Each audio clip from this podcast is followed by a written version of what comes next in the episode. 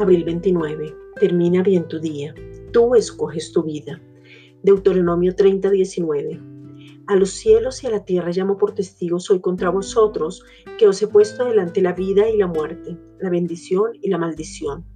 Escoge pues la vida para que vivas tú y tu descendencia. Escoger es seleccionar, elegir, preferir, optar.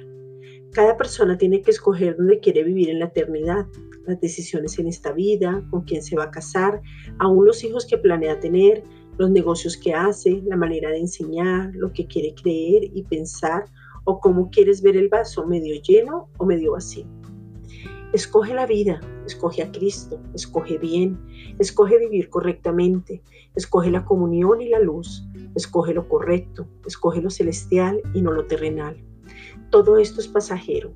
Salomón decía que todo lo que está debajo del cielo es vanidad del espíritu. Y es cierto, es vanidad del espíritu. Muchas veces dedicamos la vida a pensar solo en lo terrenal, en un futuro en la tierra y dejamos de disfrutar lo que ya el Padre nos ha dado, que es Cristo. Nada ni nadie te puede llenar, complementar, ayudar o saciar lo que necesitas. Solo Cristo, porque en Él está la luz para que dejes de andar en tinieblas. En Él está la justicia para darte la posición como hijo amado y que tú seas la justicia.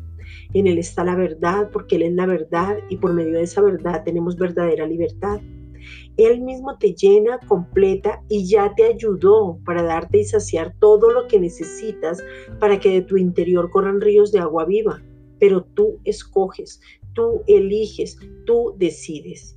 Escoge la vida para que vivas tú y toda tu descendencia. Esta es una reflexión dada por la Iglesia Gracia y Justicia.